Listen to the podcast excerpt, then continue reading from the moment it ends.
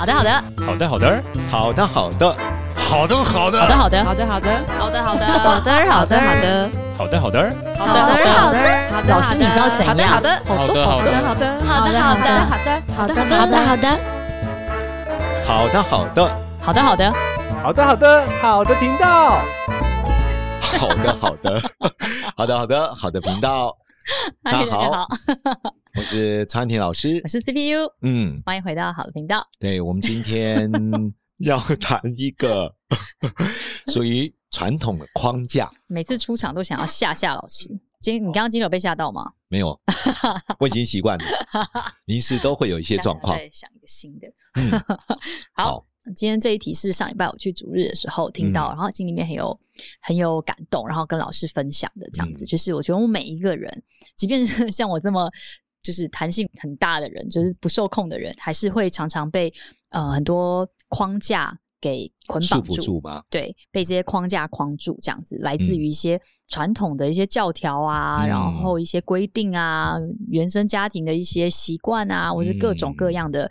框架去是。捆绑住我们自己，然后去质疑对方，或是看不惯对方，看不惯任何 跟你自己不一样的人，然后想要除灭他，这样子就觉得啊，这个很值得拿出来跟大家分享。然后去、嗯、呃适适时的调整一下自己的感觉，这样子，嗯，因为有时候我们的框架是在原生家庭看到父母亲相处的模式，对，对不对？还有父母亲对我们的教养的方式，嗯、我们觉得本来就应该这样啊，嗯。可是我们的另外一半他成长的方式可能跟我们不一样，对。父母亲对他的方法也不大一样，对对。何况父母亲可能在相处的方式。跟我们自己哇有更大的差异，差差超多的啊！就光讲我跟威廉哇，我们是完全来自于完全不一样的家庭，嗯、就是很很完全这样子。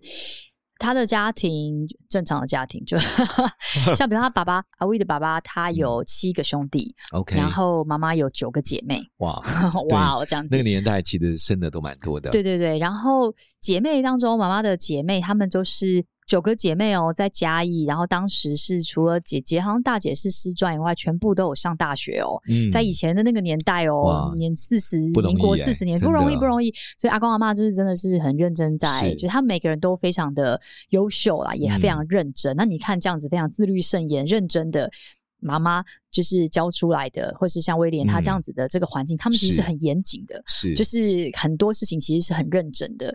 听事情都是非常你知道要求精准，因为我现在跟你讲话，我明明就是说，哎、欸，我想要去吃那个第二间串烧，那这件事情，那可能第二间串烧，我可能说我想要吃那个第二第二家串串烧，他就会什么什么你在讲什么，都是第二间串烧嘛，我刚好嘴瓢，可是他就很在意说。嗯你在讲什么？讲到每一个字都很精确，对不对？那就是常常就会觉得，嗯、那你你想一下就知道，就你不需要，有时候你不用问那么清楚，你也知道，不是串烧吗？对不对？好，那我觉得就是原生家庭完全不同。那我们家是，嗯、呃，爸爸那边啊、呃，我想妈妈这边好了，妈妈这边的姐妹四五个，呃，四个四个姐妹弟弟，他们。嗯 阿威他妈妈那边是非常相敬如宾的，严谨的，有礼貌的。是我妈这边是啊这种疯狂的，就是常常你会觉得这家人是在仇人吗？哎，没有啊，笑嘻嘻的，平常又好好的这样子，就是很你知道非常这种浓烈的感情的这样，所以就很不一样这样子。那所以所以刚结婚的时候，或者是在相处的时候，其实常常也会有这样子的状况。我不晓得为什么。为什么不回答？我说，呃，为什么要这样子？一定要弄得这样？为什么？就是你知道很多不明白，嗯，他就觉得说，你为什么要搞那么抓马这样子？你为什么那么疯狂这样？对，对，可是这就是。就来自原生家庭，同一个事件的时候，他们家可能是比较规矩的，对不对？对对，他们爸妈都老师啊，哦，那难怪啦，对啊，非常规矩，所以很多事情当中比较会有照规矩行事，对对，没错没错。你原生家庭情感比较浓烈，对，所以我爸妈都没有在管我啊，就是 我也乖啦，但我的意思说，他也没什么，你知道，我爸妈不是那种很严，就是要求我一动一定，就是一定得要。怎么样？很框架这个人这样子，所以我们在整个成长的自自由发挥的这个途中，嗯，就很不一样。嗯、真的，我我觉得每一个原生家庭延伸出来的家庭教养，嗯、还有夫妻模式都不太一样。嗯，既然已经谈到你爸妈，嗯，对啊，阿威的爸妈，我来谈谈我的家，嗯、对啊，像我妈妈那边有十一个孩子，嗯、对不对？你看以前的孩子多少，对，啊、对不对？我妈那边是非常情绪性的暴力，哦，对，言语当中哇，讲话都是那种。他们为什么要这样？我真的也是不明白。对对对对，我也不知道为什么他们讲话都是这样子。他讲完，他真的有相爱吗？而且打孩子都打得特别的凶，对对对。所以我妈妈经常，当然教养方式也就出手就比较重了一点。嗯。可是我爸爸完全不一样，嗯、我爸爸就是非常温和，嗯，然后脾气非常好，嗯、几乎不会有。太多的情绪的，太多情绪的波动，嗯，但你想，一个来自于比较情绪这么强烈的家庭，嗯、一个来自一个非常温和，嗯的这种父亲，嗯、两个在一起，当然你可以发觉到，当妈妈有情绪失控，开始要打我们的时候，对爸爸而言是非常大的冲突。对呀、啊，对啊，对啊。那我发觉到，我陪我爸爸。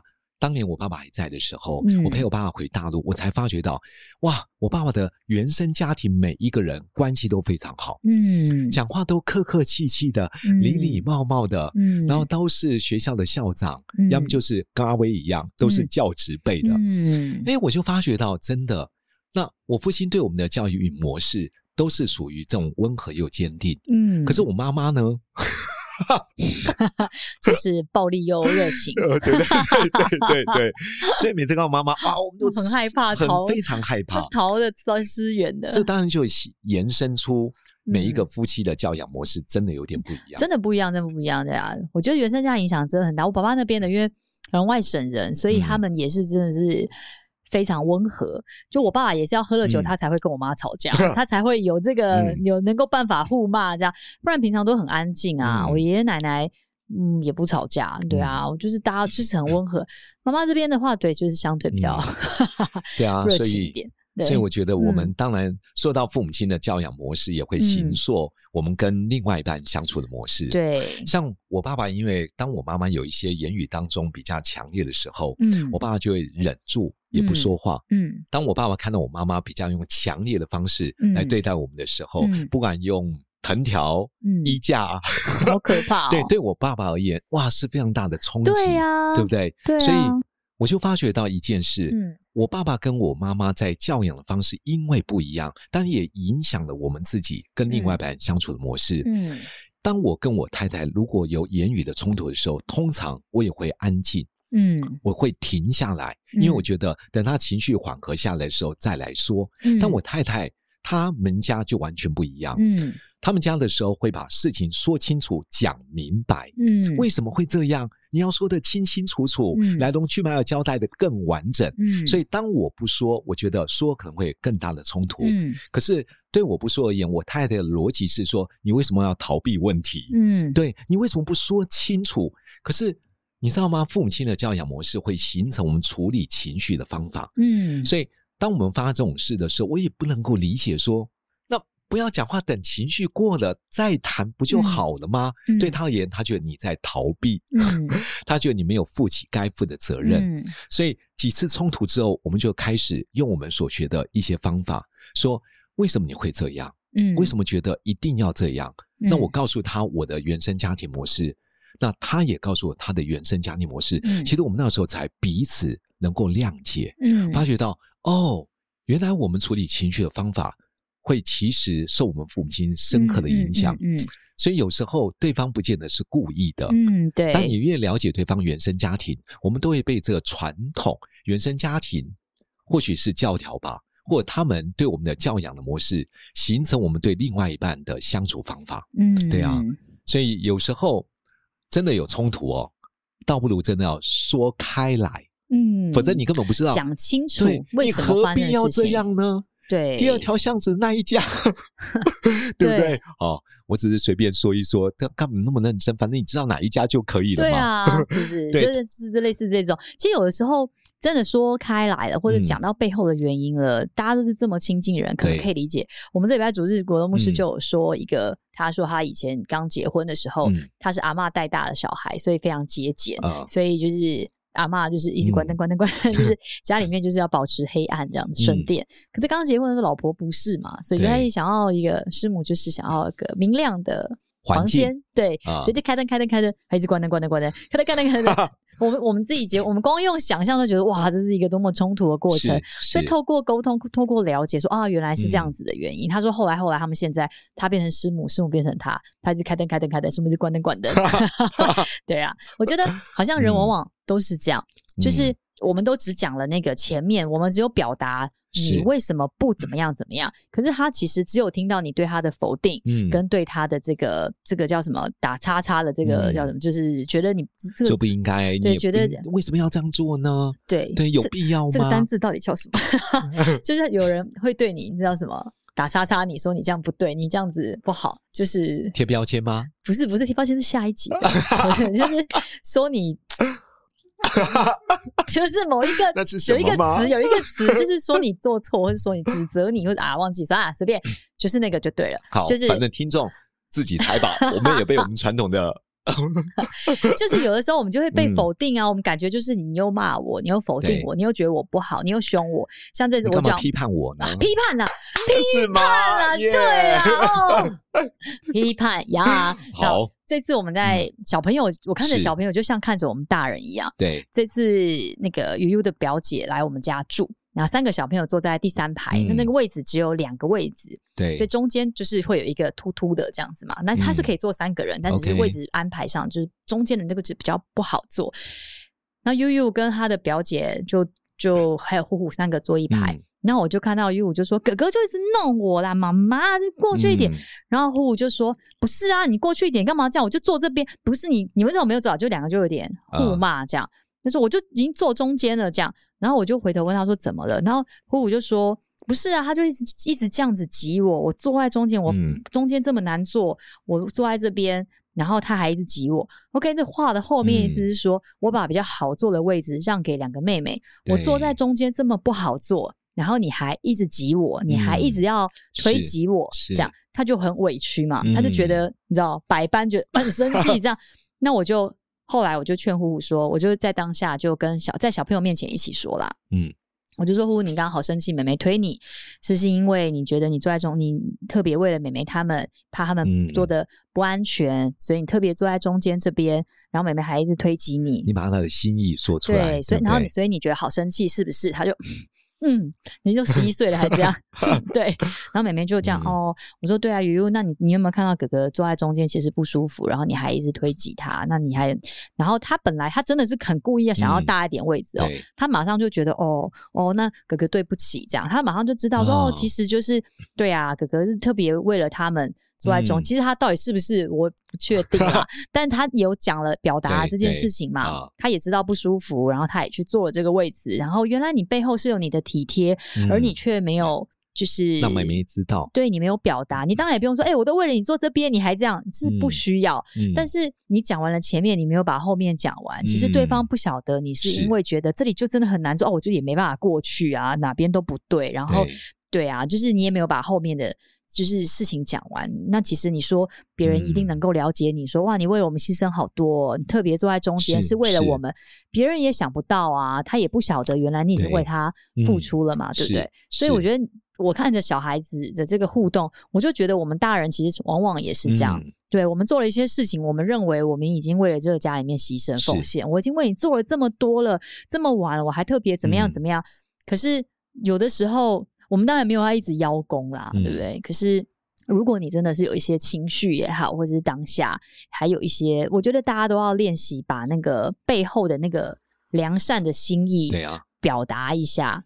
对，其实这就是我们才会对啊，我们在教的，嗯、我们心理学叫正向意图，嗯，就是每一件行为的背后，对他而言，有一个正向的意图，都有一个正向的意图，对对对对，对不对？对，有时候我们。会发生这种事情，嗯，有点冲突性。就像我跟我太太吵架的时候，嗯，我可能会告诉她，我的正向的意图其实是因为我担心，对对，在情绪失控的时候说了更伤害彼此的话，嗯、所以我觉得当我看到我爸爸这样子做，是为避免事情扩大。嗯，当我能够讲出这样的一个意图对，他才理解说，哦，原来你的沉默不是因为想逃避，逃避或是你不，不想负责任，你不觉得你有错，对，你这个态度，对，对他就可以明白了。是，对，那他就他可能会觉得说，因为对啊，他可能也有他自己的 正向态度，是是吗？对啊，对啊，他就说、嗯、我跟你讲，是因为我觉得。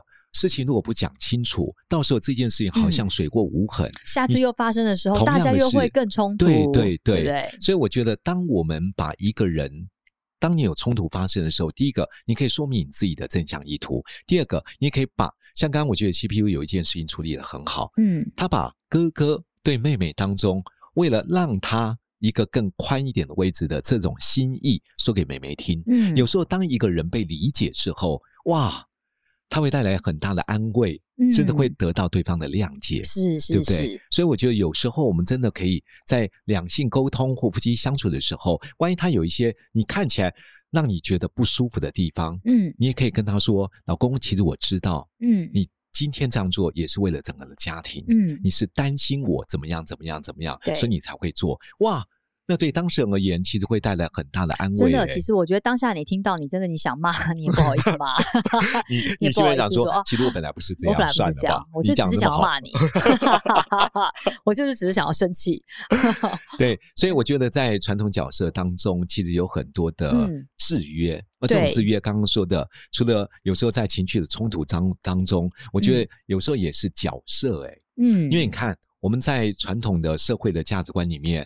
男主外，嗯，那女主内，嗯，甚至有时候。因为先生忙于工作，觉得家庭家里面很多事情，本来你就应该要负责啊。嗯、孩子原本你就应该要把他教好啊。嗯、啊，我在外面已经辛苦这么累了，哪有那么多本来啊？听到就火。对，有时候听到蛮火的，对不对？好，所以我觉得有时候对于传统的一些束缚，还有我们在角色扮演当中，好像有很多是你觉得应该要怎么样。对，对，没错。对，然后这个时代其实你可以发觉到是一个比较多元性的这个社会结构。对，如果你有在工作当中或家庭的角色里面有不同的委屈，嗯，或许你真的可以找另外一半好好聊一聊。嗯，对，不可否认，你看到另外一半很辛苦在外面工作，如果你是个家庭主妇，你会觉得怕老公回来还要做这些太累。可是你要想一下，如果你凡事都做，没有让他机会参与。嗯，如果你真的很想做，你真的很喜欢，非常 enjoy 这件事情，那你当然可以继续做，嗯、对不对？你很享受这个过程，你也不想要别人弄乱你的节奏，嗯、那当然就另当别论。但如果不是，其实你有一些委屈，嗯、其实你好累，其实你这些事情已经超出你的承受了，对对不对？的话，那你真的不能就是一昧的，就是一直。接受，接受，嗯、然后去去处理，跟处理，跟处理，这次就会变成就都是你的事情啊！对啊，对啊，对啊。有时候要提出你事实的需要，对，不管你是要暂停、维对维暂停休息一下，嗯，或者你今天特别累，嗯，你希望你老公能够帮你接个孩子，对，你希望你。老公能够帮你洗个碗，嗯、我觉得你真实要表达出来。希望你今天小小对啊，放一个小小的假。其实我觉得不见得一定是老婆对老公会有这样子的说。嗯、其实我觉得老公也是啊。是你在外面工作，你真的好辛苦。